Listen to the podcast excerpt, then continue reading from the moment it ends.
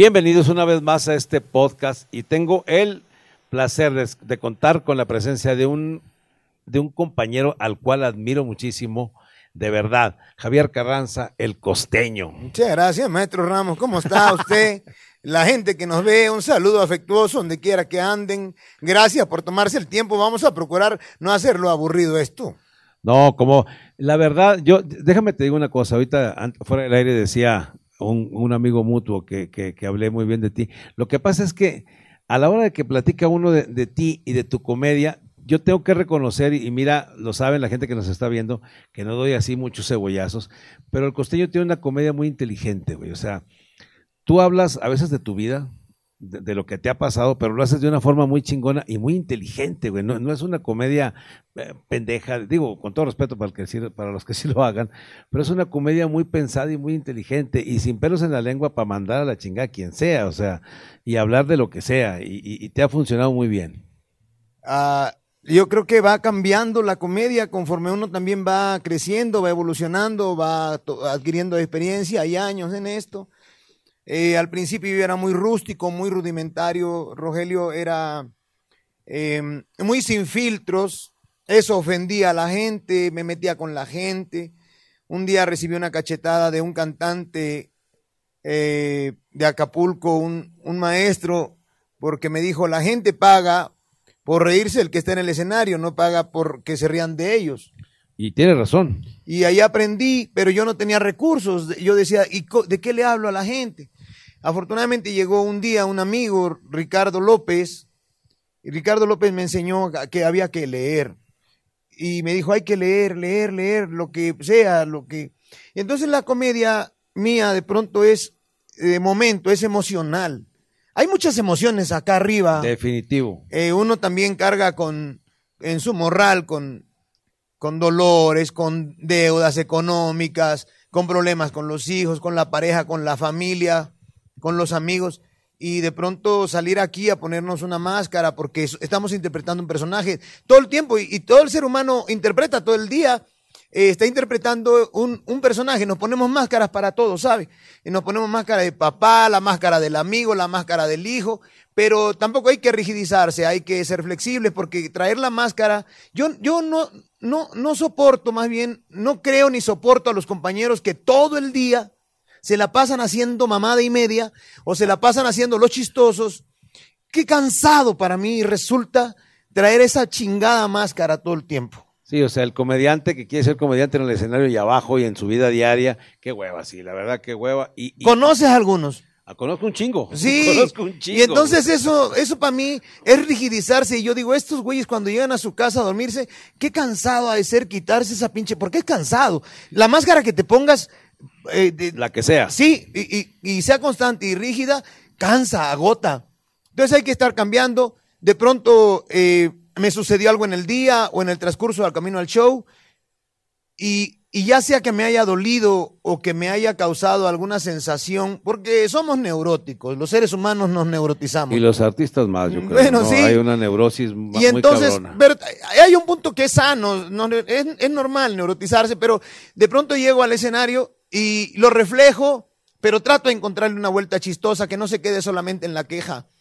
Ahora bien, también tengo que tomar en cuenta, Rogelio, qué parte de la qué parte del juego ocupé yo en la historia que estoy contando, porque tampoco puedo hacerle al pendejo y hacerme la víctima para que para ridiculizar al, al ser de enfrente, ¿no? O sea, voy consciente, por ejemplo, al término de mi relación ah, con la mamá de mis hijos, hice una, una rutina, pero yo hablaba en una parte de, de lo que era su culpa, por supuesto, de lo que yo consideraba que era su culpa. Pero también tengo que ser congruente y decir, no te pases de pendejo, regrésate a tu realidad, regrésate a, a- a la concepción de que no hay víctimas ni victimarios en una relación, sino cómplices. ¿Qué papel me tocó jugar y hasta dónde yo permití y, y con cuáles son mis culpas, cuál es mi responsabilidad dentro de esto? Porque así tiene que ser. Entonces, surgió un chiste muy bonito que me ayudó Hugo Alcántara, el indio Brian y la Cofradía de la Comedia a hacer varios chistes de esto. Y uno que se quedó para siempre es cuando digo, es que me dijo, me voy, pero me llevo lo mejor de ti. Y se llevó el carro, y se llevó la tele, y se llevó a mi hija. Y ahora no me la deja ver. Y no se vale que no me la deje ver porque yo tengo derecho a verla. Esa pinche tele yo la compré. Entonces es un chistezazo. Es un chistezazo. Y, y además, nuestro trabajo es catártico. Sí, y aparte, creo que eso que, eso que te, pas, que te pasó a ti en esa situación, nos ha pasado a muchos, ¿eh? A mí me pasó en algún momento de mi vida, y a muchos, y todos peleamos lo mismo. Yo, yo en ese momento, cuando platicaba eso, yo, porque te pasó algo similar, yo decía, señora, no, no, no haga eso. No le, no, no le prohíba a los niños ver a su papá, porque a la hora que el papá, que ya no vas a ver a tu papá porque seguro trae una, otra novia, que trae una vieja y que te va a dar malos ejemplos. No va a haber malos ejemplos porque el señor no se va a coger a la nueva novia delante de los hijos. Y además, cuando a la hora de que la mamá no deja ver a los hijos al fulano, pues ¿quién lo va a consolar? Pues la nueva novia, cabrón. Digo, al contrario, hagan la, eh, eh, utilicen la psicología, la psicología a la inversa. Préstele a los niños, préstele a dos, tres primitos, agarre cuatro o cinco squinkles, a todos denle aceite de resino, que se anden zurrando ahí con la novia del papá. A ver cuál novia lo va a aguantar. Pero el quitárselos es una pendejada. Mande cuatro o cinco primos y a todos denle aceite, que todos se anden cagando y que le digan a la novia, papá, tengo ganas de hacer popó y que la novia, al otro fin de semana, oye, van a venir mis hijos, no vamos a la chingada, todo el día cagan. Entonces ya se, van a evitar eso, hombre. Mira, eso es lo, más bonito, es lo más bonito de que, por ejemplo, nuestros puntos de vista, nuestros marcos teóricos e interpretativos, es muy complicado, por ejemplo, em, llegarle a la gente. Hoy en día todo se ofende, la gente, hoy, hoy todo les ofende. Yo no sé de dónde salió tanto chingado traumado hoy, porque en la escuela nosotros, ¿cuántos apodos no tuvimos en el barrio o en la colonia? Claro. Este, a mí me decían el Greñas, este, el trompudo, el chaparro, el pariente del piso, o sea, ¿cuántos apodos? Y así crecimos y ahora todo le ofende a la gente. Y lo bonito, por ejemplo, es de nuestro trabajo, maestro Ramos, es, ¿sabe qué? Que uno tiene que buscar los códigos comunes con la gente para, para que la gente se vea identificada con lo que estamos contando. Entonces, cada día uno como humorista, creo yo, a lo mejor me equivoco, no sé si a usted le pasa igual, tenemos que ser más congruentes aunque la sigamos cagando, porque somos humanos. De pronto, eh, a mí me decían, es que usted no debe de fumar en el escenario porque es un mal ejemplo. ¿Qué chingado? Yo no sirvo de ejemplo. En su casa que los eduquen, cabrón. Claro. Váyanse a la mierda. Porque la verdad, ¿sabe qué? Que este, no, no, no. Yo soy como soy, procuro ser honesto siempre. Miguel Galván me decía, sube al escenario y sé honesto. Cuando estés cansado, díselo a la gente, vengo cansado, vengo enojado, Vengo bien contento. Vengo que la chingada me lleva. Hay que ser honesto. Y, eso rompe también con la cuarta pared que nos divide entre escenario y, esa línea del público y, la gente lo acepta mejor, ¿sabes? Definitivamente. Y yo creo que eh, lo que tú haces, lo repito, es una comedia muy inteligente y que aparte Muchas la gente percibimos tu estado de ánimo, porque me ha tocado ya ver varios shows y tu estado de ánimo ha sido diferente. El show siempre es chingón pero tu estado de ánimo refleja lo que estás sintiendo en ese momento y eres, eres muy inteligente para de ahí hacer un show, que eso sí está cabrón, ¿eh? No, no, no creo que, hay, que, que, haya muchos compañeros que lo puedan hacer, en traer tu, tu, tu, problema y hacer una catarsis aquí en el pinche momento del show y que aparte la gente diga, puta, ¿cómo me reí, cabrón? Y tú sacaste tu... ¿Sabe qué me pasa un poquito a mí? Le comparto a usted y a la gente de su público, ¿qué me pasa a mí? Ah, Usted es un, maestro para nosotros. Además, no, no, le estoy diciendo con esto que sea un hombre viejo, sino que nos lleva ventaja en, en años de esto y nos lleva ventaja de vida. Pero hay compañeros artistas, se lo voy a poner así, maestro.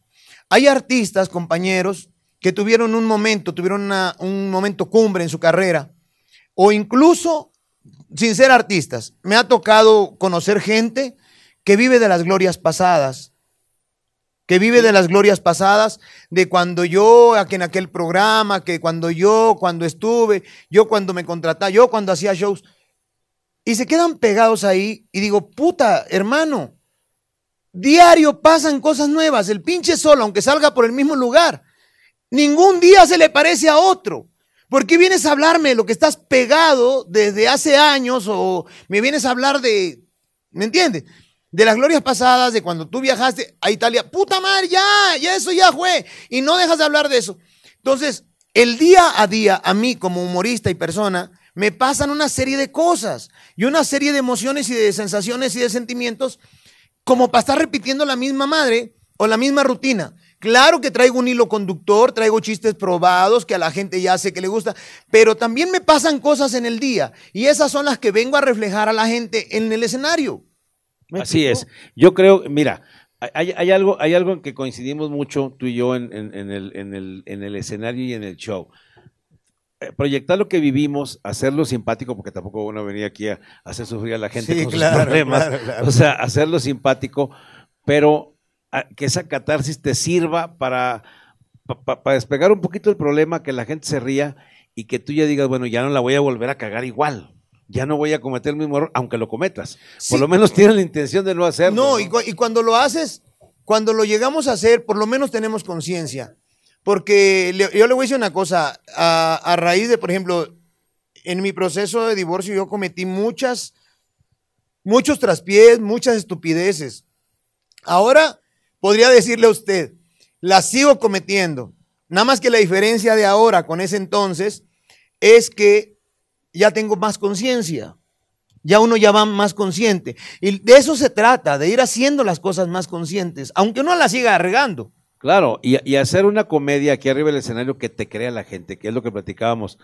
O sea, si tú, si tú haces una comedia en que tú estás hablando de ti mismo con algo que no te cree la gente porque no estás ni en situación física ni económica o de edad o de, o de salud, como para estar platicando que hiciste algo, aunque sea muy chistoso, va a valer madre el chiste. Por ejemplo, un hombre de mi edad no puede decir, pues llegué al antro y me leí una chavita. ¿Quién chica me va a creer a mí claro. O sea, ¿qué pasa, eh, maestro? Pasa, pasa. No, no, no, no, me chingue, eh, Decía, como dijo aquel, es un problema de matemáticas. ¿eh? Si el maestro Ramos tiene 60 y, y la muchacha tiene 20, ¿cuánto tiene la cartera el maestro Ramos?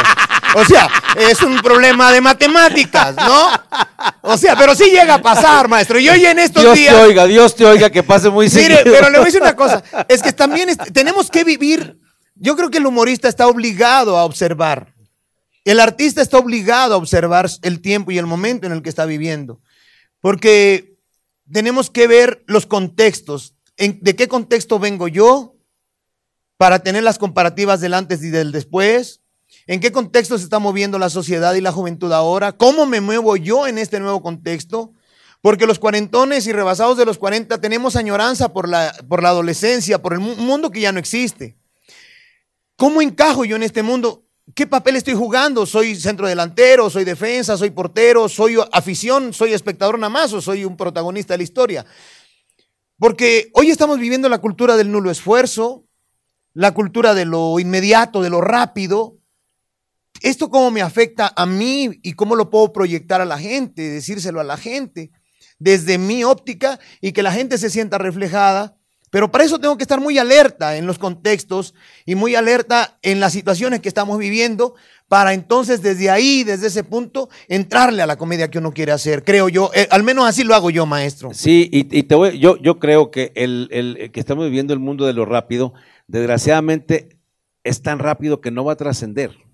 O sea, hace las cosas muy rápido y todo el mundo tiene todo rápido, pero no, no trasciende, no, no vas dejando una huella. Y yo creo que en el caso tuyo, digo, ayer comentábamos, o, más bien te escuché decir que los seres humanos somos de manada. Es, es cierto, e, es, es, es, una gran verdad. O sea, yo me puse a pensar lo que tú decías entre broma y broma, es una realidad. O sea, tú haces las cosas. Si tú estás con, con gente que todo va a lo rápido, que todo al chingue, así va a ser tu vida. Así va a ser tu vida. Si tú estás con gente que está pensando en cómo progresar, cómo crecer, pues así va a ser tu vida también. Y si tú estás con puro, con puro fracasado, pues así va a ser tu vida. Desgraciadamente dependemos por lo menos de las 10, 15 personas de las que nos estamos rodeando todos los días. Sí, claro, y, y además, y no solamente dependemos de eso, mire, Entenderme ha sido mi mayor desafío y, híjole, un reto terrible y estoy pa'l pinche perro. Entre más trato de entenderme, menos me entiendo. Pero lo que sí voy cachando, maestro Ramos, es que, por ejemplo, el ser humano se maneja así, en general, porque hay reglas, me explico. Ahora estudio psicología gestal y me están enseñando cómo decodificar mucha pendejada que yo traía en mi cabeza y que todavía tengo ahí, porque nos agarran de bote de basura desde niños. El niño lo que hace es que el niño llega un momento donde cuando somos niños, el niño se da cuenta que está solo en el mundo y de pronto dice, puta madre, no me sé limpiar solo la cola, necesito de alguien que me dé tragar, necesito de alguien... Y entonces el niño empieza a buscar mecanismos como de defensa o de salvación, porque todo lo que hacemos es para sobrevivir. Así es. Es para mantenernos vivos.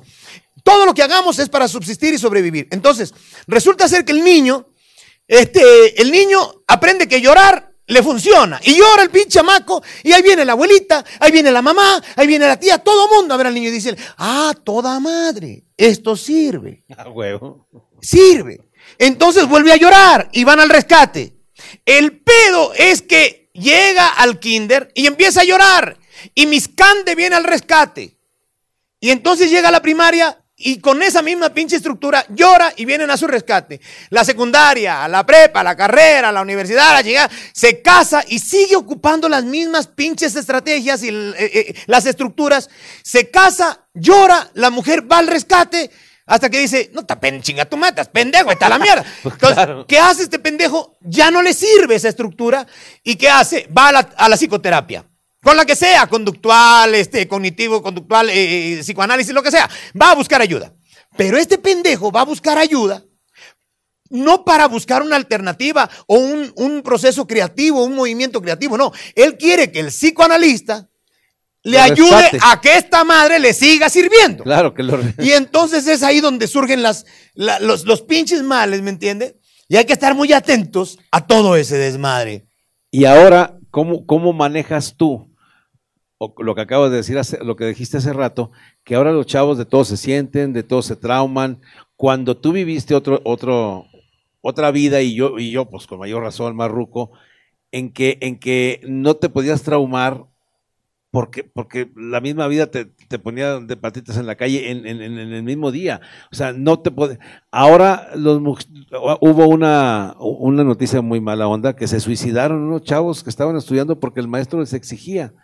Puta, ¿por qué? Porque a lo mejor no encontró una forma de que de llorar y que el maestro ya no lo chingara, porque en, la búsqueda de cómo hacerle para que me sigan funcionando mis armas que tenía y no encontrar, llegan los muchachos ahora que desgraciadamente hasta el suicidio, cabrón.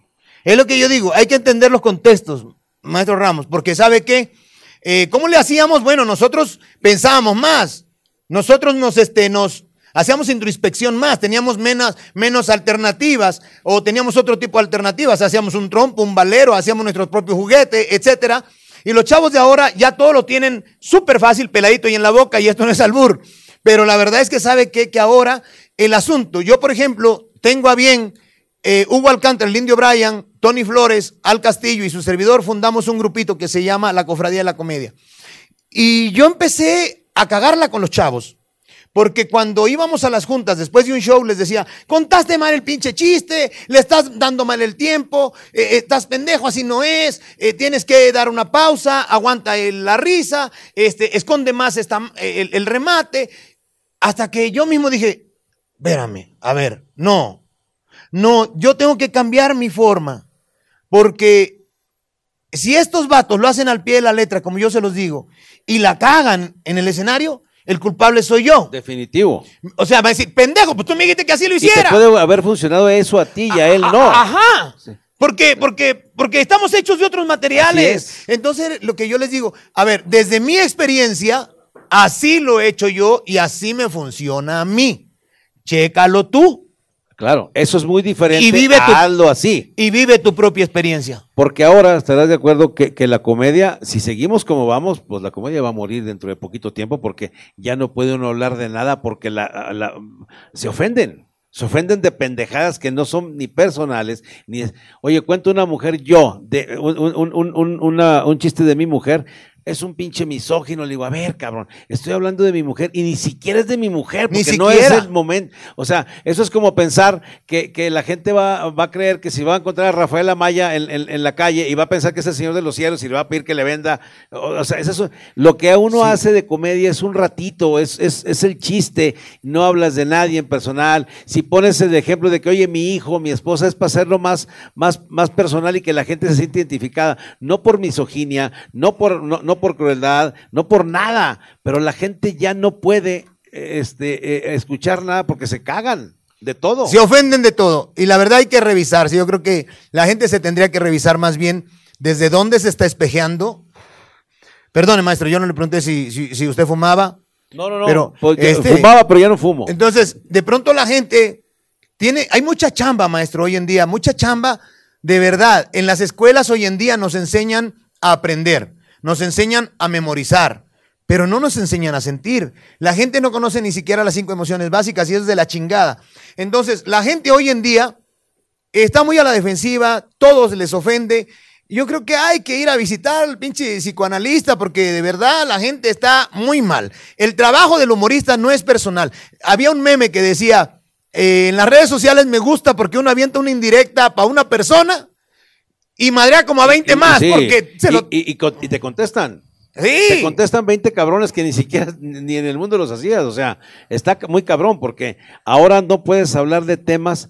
Bueno, hace poquito eh, a mí me, amen- me- me- hubo una amenaza en mi en mi en mis De redes plano. sociales.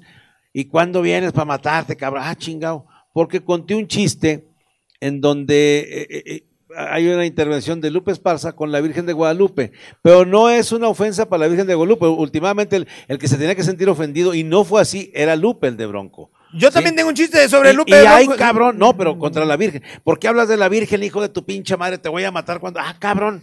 O El sea, fanatismo. no. Sí, pe- pero, pero ni siquiera hablaba de la, o sea, el fanatismo a lo pendejo, porque ni siquiera escucharon bien el chiste, no, no, no entendieron el contexto que la burla o, o- o- el chiste era con Lupe, no con la Virgen. A mí una vez me casi me, me, me corretean en Oaxaca, maestro, hace muchos años, porque se me ocurrió decir, este, qué gusto estar aquí en Oaxaca, donde el más menso se llamó Benito Juárez. Su puta madre, ofendiste al, al prócer de la Ay, la madre. A ver, ¿qué estoy diciendo? ¿Qué- qué- A ver, si yo digo que estoy en Que Oaxaca. todos eran, que todos son inteligentes. ¿Qué- que, y que- que todos son inteligentes, que qué tan gran, qué tan inteligentes son que el más pendejo llegó a ser Benito Juárez. Claro, Ese- eso ese- es, es un pinche halago el que les Sí, estoy claro. aventando, diciéndoles, me da gusto estar en Oaxaca, aquí en esta tierra donde dicen el más pendejo se llamó Benito Juárez. Puta madre, o sea, la gente está torcida, está chueca, este, se les cayeron de chamaco, tienen la mollera sumida, o qué pedo, brother, o sea, el mensaje es ese, ¿por qué? No, de, de veras que, Porque no escuchan. Porque no escuchan. oyen, oyen nomás, oyen, oyen, Es más, tú pones en tus redes sociales o en un.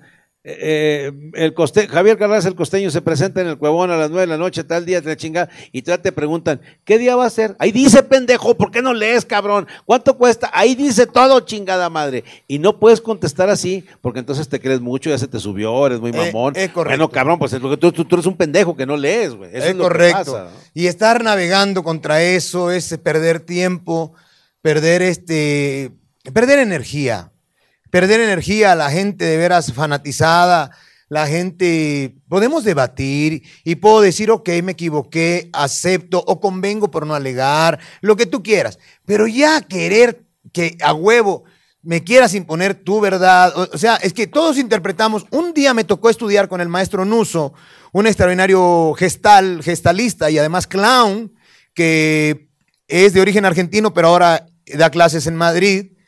Y entonces el maestro Nuso nos puso en un salón, éramos como veintitantas personas, y dijo, ¿qué significa para ustedes solidaridad? En una sola palabra, resúmanme solidaridad.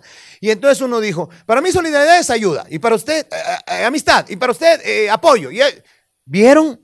Cada quien interpreta desde su marco interpretativo. Y, además cada uno tiene razón. Sí, Así es. Sí, Así pero a huevo es quererme imponer. Yo doy, yo sal- salimos al show y hablo por mí, salgo al show y doy un punto de vista, pero es mi punto de vista. Y yo soy responsable de lo que diga, no de lo que la gente entienda en base a su cultura, en base a su educación y en base a su estar en el mundo. Y además hay que tener en cuenta que lo que tú dices o lo que decimos nosotros es humor, es comedia.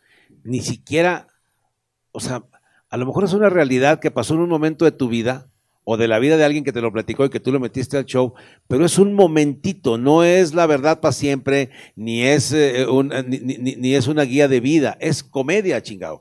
Es para que se rían un ratito y ya. Y que se salgan del y que se acuerden de que, ah, un chiste. Pero ahora son las generaciones nuevas las que, las que están, las que se ofenden de todo. Yo hace poquito, y, lo he platicado ya varias veces, vi en, en Facebook una, un, cuat- una persona que dice yo soy una mujer en el cuerpo de un hombre porque la naturaleza se equivocó. Pero yo soy mujer, aunque tenga cuerpo de hombre. Y quiero ser mujer para embarazarme y luego eh, ejercer mi derecho a abortar. ¡Ah, chingao! O sea, eso sí, ya es el pinche colmo del- de, los trastornos. Era un hombre, una mujer en el cuerpo de un hombre que quiere ya dejar de ser hombre para ser mujer y embarazarse y luego abortar. Oye, mucha pinche revoltura en Ya, la ya, cabeza. mucha revoltura. Yo, yo respeto cuando alguien me dice, este, de pronto veo a un transexual y, y le pregunto, bueno, ¿cómo, ¿cómo quieres que te diga? ¿Cómo me refiero a ti? ¿Cómo Sí. me refiero a ti? De, de entrada, desde ahí para vámonos respetando. Eh, no, yo soy Lucy. Ok, estás bigotón y barbón y la chingada, pero eres Lucy, yo te digo Lucy. Está bien, te respeto, Lucy.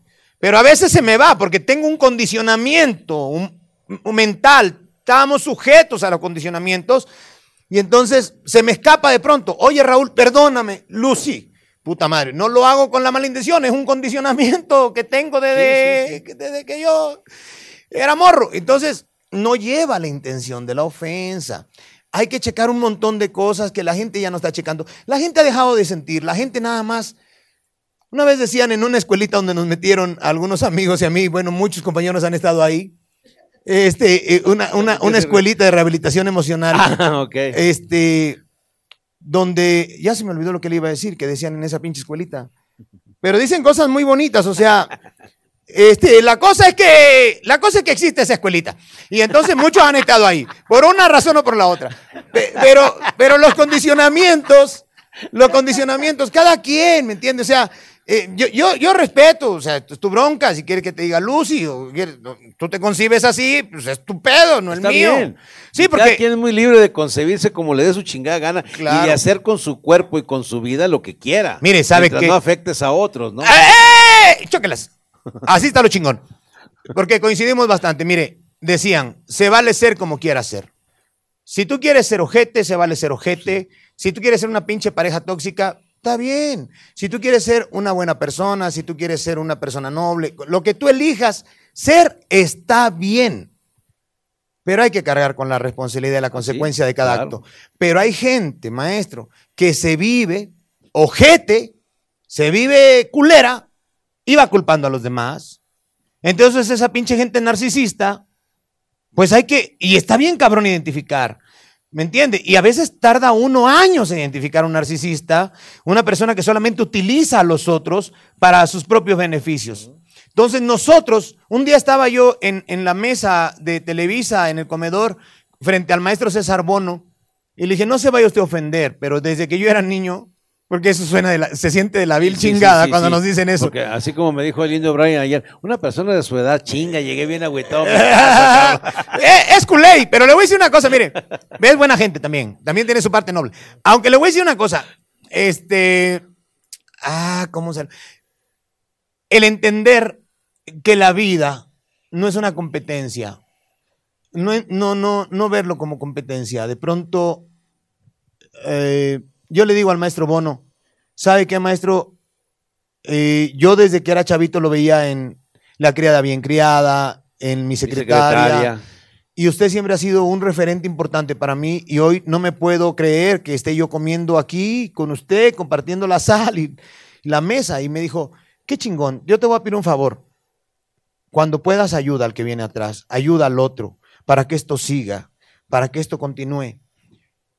Y desde entonces, ¿sabe una cosa, maestro? Eh, bueno, trato de ayudar a otros compañeros desde la empatía, desde, desde que nadie es autónomo, desde que necesitamos del otro, porque De nadie ha podido solo. Porque aquel pendejo que diga que se ha hecho solo, a ver, deja de respirar, pendejo. Han necesitado hasta del aire. Todos necesitamos de todos.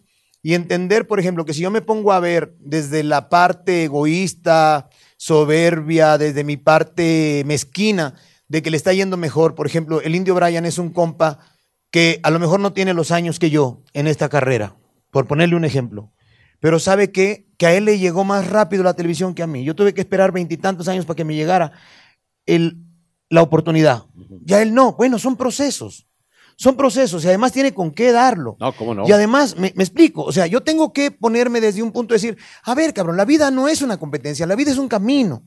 Y hay que ayudar al otro, porque la vida ha sido benévola con nosotros y tenemos que regresar la estafeta al que viene atrás. Es como si la, la que tiene la receta del mole se muriera con la receta del mole en la cabeza y dijera, chinguen a su madre y no la Ya comparto. traga mole. Y no, no mames, compártela, no seas ojete, o sea, déjala. Así es. Hay que transmitir el pedo porque, porque vamos en evolución, vamos adelante.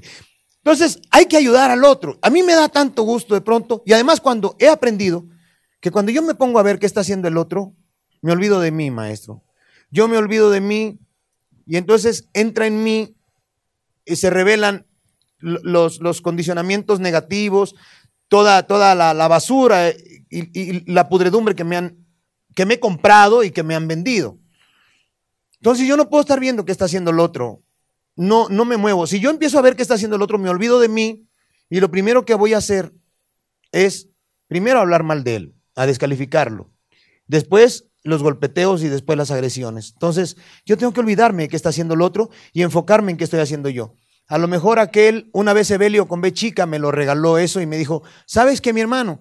Tú vas en un bocho, eh, a lo mejor Teo González va en un Ferrari, Carlos Eduardo Rico va en un Mazda, este cabrón, pero vas avanzando.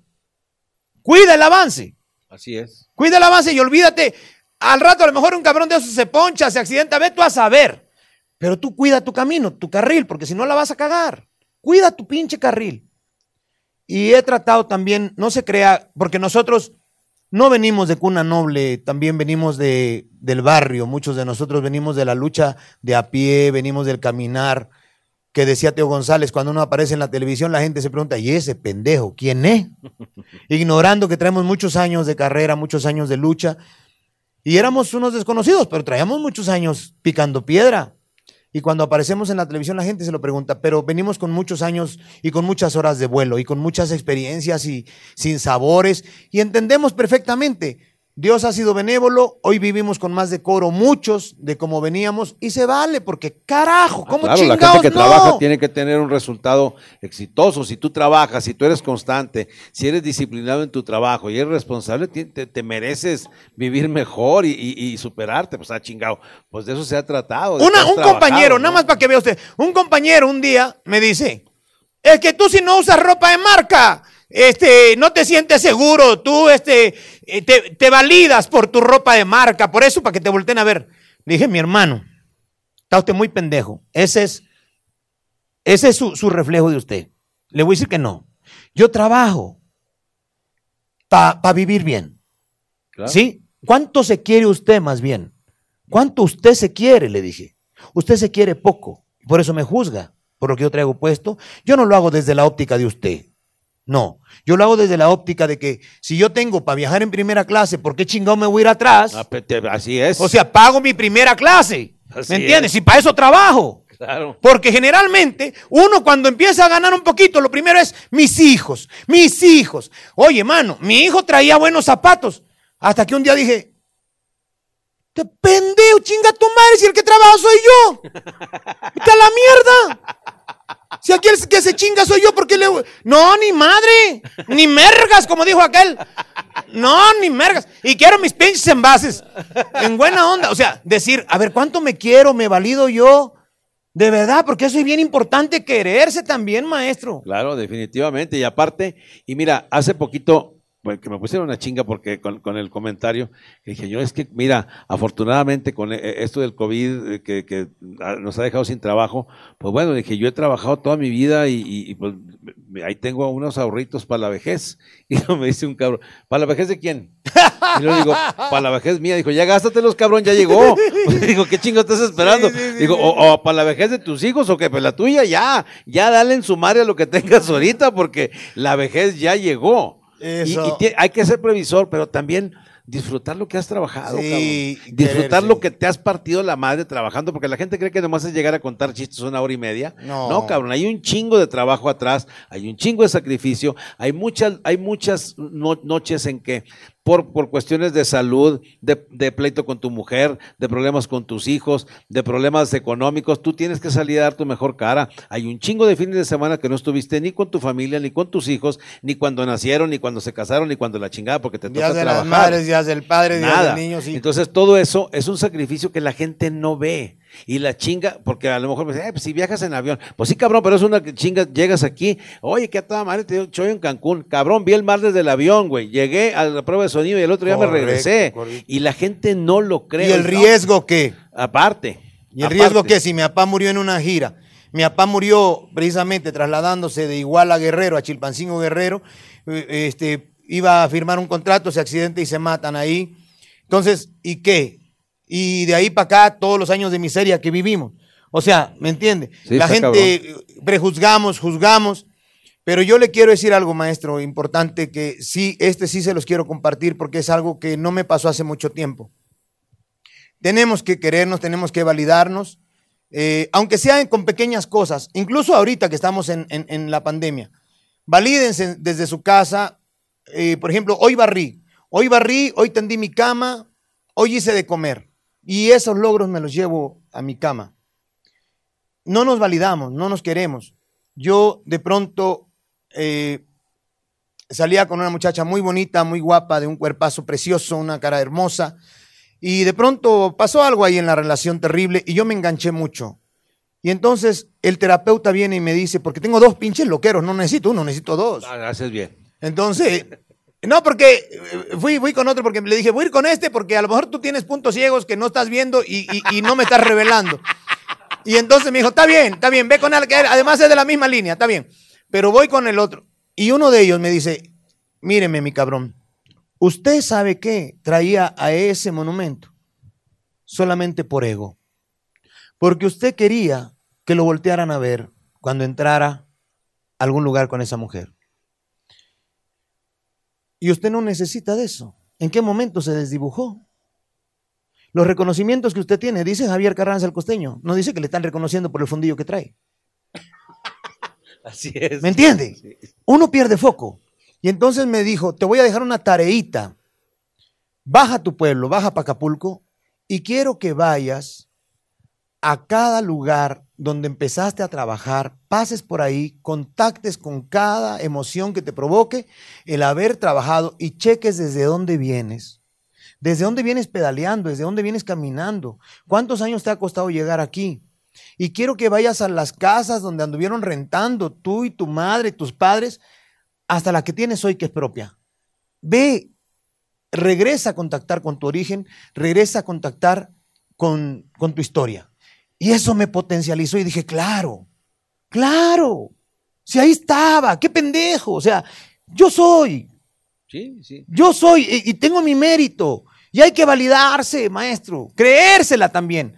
Pero sentirse orgulloso, como dijo aquel amigo, hay que sentirse digno por el simple hecho de haber nacido. Pero no digno pecho paloma, no, no. Hay que ir. Y no es fácil el trabajo, es de la chingada. De la chingada que, y aparte, digo, es tan, está tan cabrón que hasta le pagan a uno. O sea, está cabrón. Sí, no, no, no, no. Yo digo, la gente, la gente que es capaz de trabajar 12 horas diarias, puta, ¿de qué más no será capaz? Hay que tener cuidado con esos cabrones. Dice, Sobre todo los que se van para el gabacho, porque allá sí le andan chambeando, allá no le hacen al pendejo. Yo- Un saludo para la gente que nos ve en Estados Unidos, a todos los hermanos latinos.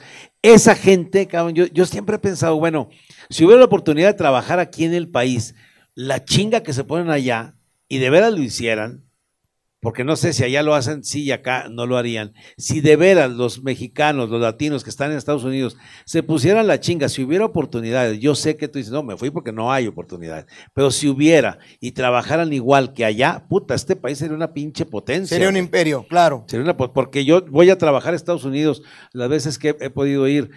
La gente dice, oye, cabrón, nomás que tengo dos trabajos, cabrón. Tienen dos trabajos. No, y hasta tres, muchos Y hasta tres trabajos en tienen. Chinga. Ah, Sí. Y desde, desde que amanece con frío en Chicago, con unas nevadas de su puta Sí, madre. maestro. Y van y se chingan y, a- y en camión, y va a Sí, la del camión. Digo, puta madre. Y eso les cuesta muchas veces el matrimonio porque se, se va haciendo disfuncional. De tanto que trabajan allá los paisas, de pronto se empieza a hacer disfuncional, más disfuncional de lo que es el matrimonio, la, la poca convivencia, se empiezan a romper los vínculos y la gente se, se termina divorciando. Pero es cierto lo que usted dice, pero regreso, e insisto, en los contextos. De pronto dicen, ¿cuánto cuesta la pasada para Estados Unidos cuando pasas a pie, Hugo? Como 5 dólares, 4 dólares, no sé cuánto te cobran la pasada. Basta pagar 5 dólares, cruzar el puente para educarte. ¿Cuánto no cuesta? tirar basura. ¿Cuánto cuesta la educación de un pinche mexicano? 5 dólares. No más. Cinco dólares. ¿Por qué? Porque llegas allá, tienes que cruzar a huevo por la línea peatonal, a huevo por los puentes peatonales. No tiras basura. A huevo no tiras basura. No a fumas huevo- donde no se debe. Es correcto. Sí, sí, no, no- Entonces- no pisas el césped en un parque porque dice aquí prohibido y aquí te vale madre. Es correcto. Para cruzar la Por calle, claro. No, Vas y aparte, no sé si te ha tocado que te- la cruzas por el medio y te agarra el policía y delante de todo el mundo, venga para acá, pendejo, y te cruza por la- varias veces, güey. Y si vas con un menor, te enjuician. Hay otro. Si, si tú le, a tus hijos le pones un- unas pinches nalgadas porque te, allá vas al bote, güey. O sea, o te, o te- te- tienes un grave problema por, por corregir a tus hijos. Yo me, yo me he tenido que meter, que meter al vestidor de, de- de Walmart cuando, o de alguna pinche tienda para darle unos chingados a mis hijos porque no hacían caso a estos cabrones. Llevarlos ya madreados ya desde la casa de este razón. pendejo. Eso es mejor. No, bueno, bueno, pero, pero son los contextos de donde venimos, ¿me entiendes? Hay gente que de pronto puede ir a lo mejor a la casa de algún compañero, a la casa de ustedes, y de pronto le pregunta, oye, ¿cuánto te tardaste en hacer esto? ¿Cuánto te tardaste en tener este carro? Esta ca-?" No, pues 25 años. Ay, no mames, no, qué hueva, qué chinga, no. Yo quiero en tres ya. No, y hay gente que lo ha logrado, ¿eh? En tres. Ah, Hay- bueno, hay en pero cinco y en seis. Mira, ¿cuánto le dura? Eh, eh, ojalá que mucho, son amigos que estimo. O sea, hay, hay, comediantes en el norte que se hicieron así famosos en cinco años con redes sociales, lo que dijo, cabrón, digo, puta, güey. Yo eh, hacía shows y ellos apenas eran los que andaban ahí abriendo el show y les daban 20 minutos.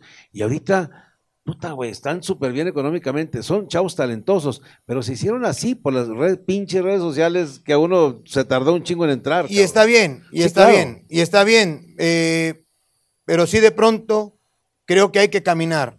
Creo que hay que, yo a lo mejor es mi concepto, eh, hay, que, hay que ir a paso gradual. Yo soy de los que digo, voy a paso gradual pero firme. Porque esto, al final de cuentas, maestro, no es una competencia. Yo repito, insisto en lo mismo, porque sabe qué? Que eh, hay muchos compañeros que han surgido de las redes sociales, benditas redes, como dice Don Peje. Benditas Ya no redes. te metas en pedo, ya ves cómo te trajeron, hombre. benditas redes que ya no, ya la televisión dejó de ser la panacea. Pero aún así todavía hay algunos que se, que se preguntan, ¿cómo le hago para entrar a tal televisora? Ya no es, hermano, hay otras alternativas, afortunadamente.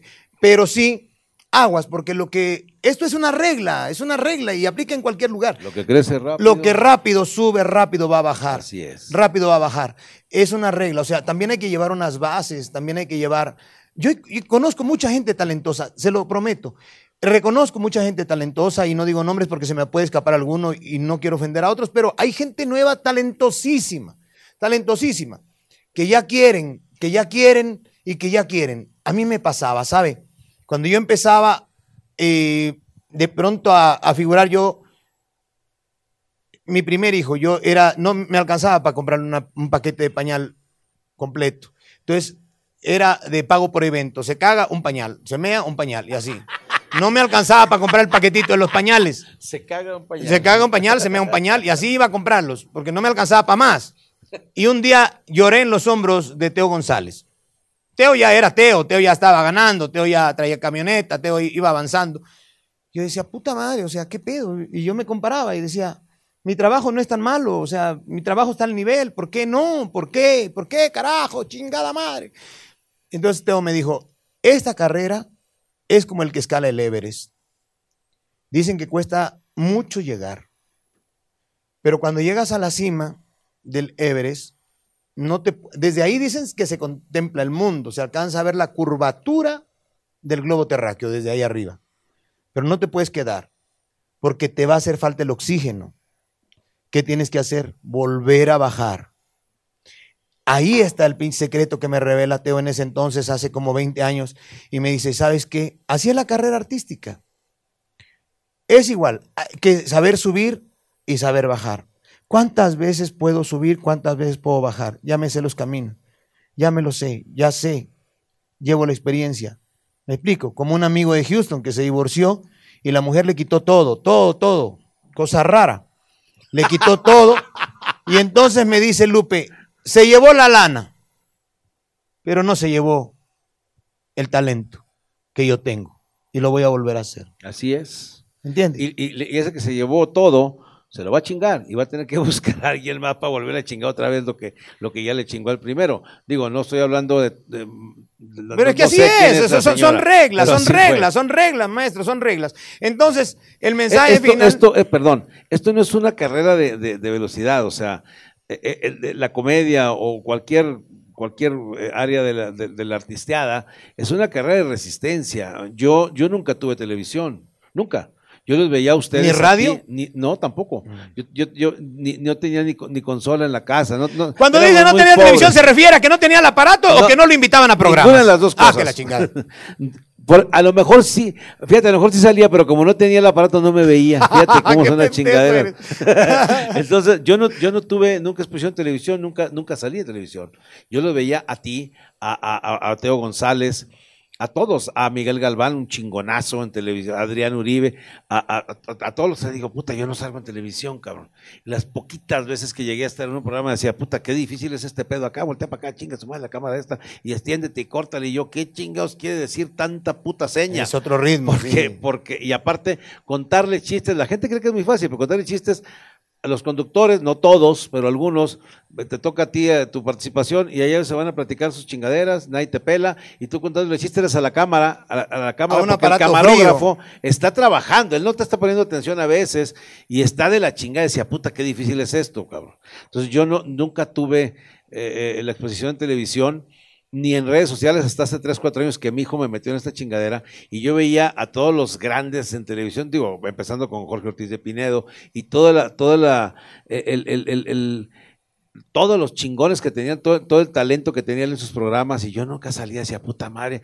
Para mí, créeme, me vale más si me crees o no, es una chingonería estar platicando contigo, con Teo que alternado porque yo los veía en televisión, yo ya con un chingo de años de, edad y de, trabajo decía, y estos cabrones son muy buenos, ¿cómo chingados le hicieron para llegar ahí? Y nunca supe cómo, cabrón. Bueno, maestro. Y, este, y los veía, y para mí es un honor que estés aquí conmigo platicando. Muchas gracias, Y haber alternado con, con gente que yo siempre admiré. Muchas gracias. Y, y dice, ay, cabrón, qué chingones son estos. Y yo veía, mi, yo veía mis videos, pues yo no estoy tan jodido, ¿por qué no estoy ahí, cabrón? Claro. Y, y eso que tú dices, yo lo viví un chingo de tiempo pero siempre tuve trabajo, decía, bueno, no me, no me tengo que, no me puedo quejar. Porque yo sigo teniendo trabajo en barecitos o en eventos, y bueno, pues ni modo, si, si no llego a más, está toda madre.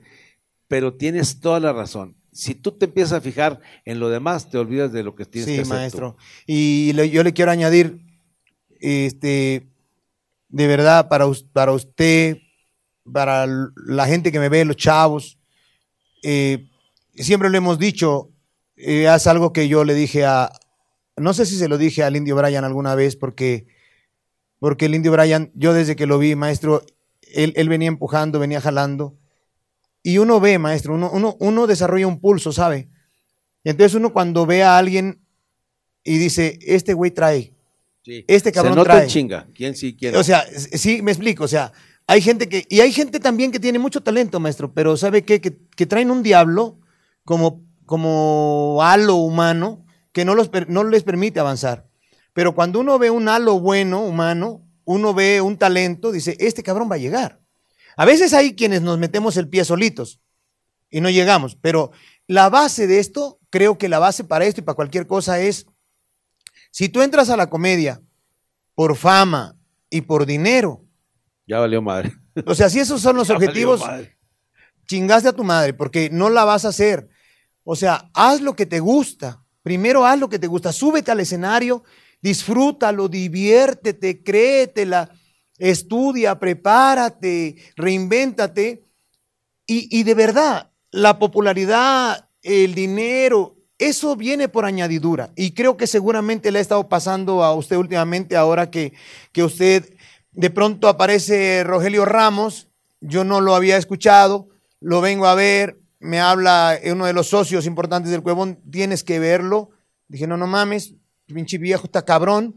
Este, después lo, lo, empiezo a ver, lo empiezo a ver, lo empiezo a ver en los grupos de WhatsApp que ya cargan sus chistes ahí, lo empiezo a ver, dije, ah, cabrón, a este cabrón, no mames, se está moviendo, lo está haciendo. Y eso es maravilloso, no cualquiera lo acepta la gente. Pero creo que el secreto está ahí. Uno de los secretos es que el que juega por necesidad pierde por obligación en cualquier carrera. Así es, fíjate que yo toda mi vida tuve, digo, tengo 35 años, cumplo en noviembre en la comedia y siempre tuve eventos en congresos, en convenciones. Yo decía, bueno, pues si no, si mi, si mi chamba es así, si nunca voy a estar al público, no importa, porque me iba bastante bien. Yo digo, no me quejo de cómo, de cómo estaba mi vida, pero mi hijo menor me dice, oye papá, es que hay que meterse a redes sociales y vamos a buscarle y la chingada. Dije, pues ándale pues. Y él es el que empezó a manejar y hasta la fecha él maneja todo esto.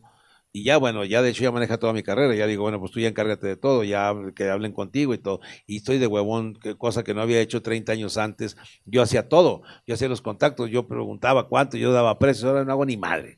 Más que, bueno, que con, Dedicarte a lo que tienes que hacer. Como si fuera poco, ¿no? Dedicarte, a lo que tienes que hacer. y a lo que me gusta. Porque no me dejarás mentir que somos unos afortunados en dedicarnos y en ganar dinero haciendo lo que nos gusta. ¿Cuánta gente? Toda la gente, que hace... está trabajando en lo que no le gusta. Sí, tienen cara de perro pateado, ¿no? Sí. Llegas ahí, te atienden de la chingada. Sí, sí, sí. Este, Amargados ahí, sufriendo y sí, es una bendición. Además, esta es una válvula de escape, es una válvula de alivio para nuestra alma, nuestro corazón, para nosotros. Yo siempre digo, salir al show es una simbiosis porque nosotros les damos a la gente, pero la gente también nos da, también nos alimenta, también nos llena, también este, hacen algo, crean y, una sensación, crean una emoción en nosotros que también nos, nos llena, también nos vamos agradecidos, también, también no solamente la gente cuando dice, ay, es que ustedes no saben lo que significan para mí, eh, yo enfermo y viéndolos a ustedes, o a ti, o a fulano, a Mengano, y, y, ustedes no saben lo que hacen también con nosotros. Es una simbiosis, yo creo que esto no se debe de acabar, seguirnos ayudando unos con otros y hacer lo que le gusta a la gente. Muchas gracias por invitarme. Al contrario, para mí ha sido un placer y un honor estar aquí y, y te reconozco, como lo he dicho siempre, uno de los comediantes, si no es que, o sea, con comedia muy inteligente. Eso se me hace muy chingón de tu parte porque eres, te preparas para hacer tu show y haces cosas eh, eh, eh, diferentes a, todo a todos los demás, todos los que nos dedicamos a esto, y, lo que tú haces de contar tus experiencias, tu vida y hacerlo tan chingón, de verdad eres un maestro para todos. Pues yo le agradezco, muchas gracias. Yo quisiera, le agradezco mucho el, el, este, el, ahora sí que el pedestal donde usted me pone yo lo único que quiero agradecerle a Dios, a usted, a la gente. A veces no soy tan inteligente, maestro, aunque quisiera, trato de, estar en congruencia, trato y lo intento. De, recién le hablo de, de la situación que me pasa, o me pasó, mejor dicho, me pasó y entonces yo estaba, andaba bandeando muy mal, andaba bandeando terriblemente. Y le doy gracias a Dios del manager que me puso en mi camino, que ya tenemos 18 años de matrimonio con Aldo López. Entonces llega Aldo y me dice, la andaba yo cagando tan mal, andaba yo bandeando y pendejeando tanto, ¿a qué grado? Que me dice mi propio manager, quiero que por favor escuches una conferencia de un vato que te va a servir mucho para que vuelvas a tu centro. Y le dije, ¿de quién?